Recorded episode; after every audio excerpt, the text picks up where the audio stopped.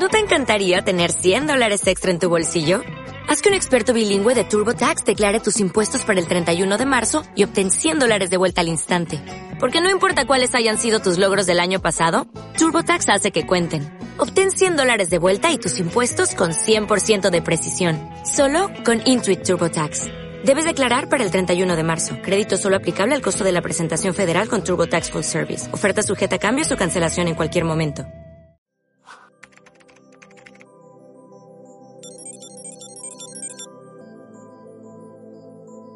Muchos papás y mamás, ante el miedo de que vuestro hijo sufra algún déficit nutricional, les dais suplementos de vitaminas y minerales. Pero, ¿los necesitan realmente? ¿Tienen algún efecto negativo?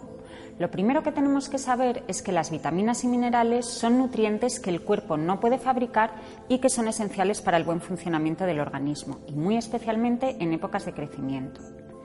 Están presentes de forma natural en los alimentos, por lo que una dieta saludable, equilibrada y variada será suficiente para aportar a nuestros hijos las vitaminas y minerales que necesitan. Hay dos tipos de vitaminas, las hidrosolubles y las liposolubles. Las vitaminas hidrosolubles son aquellas que se diluyen en agua, de forma que si las consumimos en exceso nuestro cuerpo es capaz de eliminarlas a través de la orina.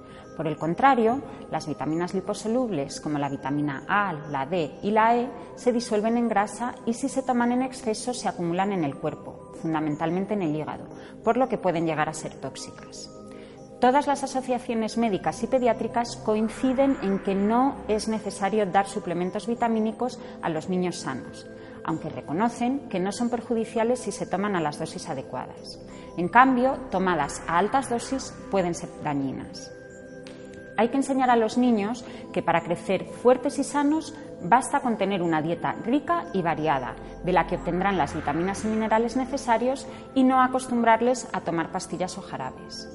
Aún así, hay ciertas vitaminas y minerales cuya carencia es frecuente en algunas situaciones, como es el caso de la vitamina D en bebés alimentados con leche materna. En este caso, el pediatra os recomendará unas gotitas para suplementar a vuestro bebé. La vitamina B12 se encuentra exclusivamente en alimentos de origen animal, por lo que los niños vegetarianos o los bebés lactantes cuyas mamás sean vegetarianas tendrán que tomar suplementos de esta vitamina. Las necesidades de calcio de los niños y adolescentes son muy elevadas, ya que sus huesos tienen que crecer mucho durante un periodo muy corto de tiempo. Las necesidades de hierro aumentan mucho en adolescentes, sobre todo en las chicas por las pérdidas menstruales y el zinc es imprescindible en los procesos de crecimiento y maduración. Su déficit es frecuente en niños o adolescentes que comen mal o que siguen dietas muy restrictivas o vegetarianas. Los suplementos de vitaminas y minerales que puedes encontrar en el mercado tomados a las dosis indicadas no suelen presentar ningún problema. Sin embargo, antes de dar a vuestros hijos ningún suplemento, lo mejor es consultarlo con su médico o pediatra, ya que un exceso de algunas vitaminas y minerales puede resultar tóxico y perjudicar su salud.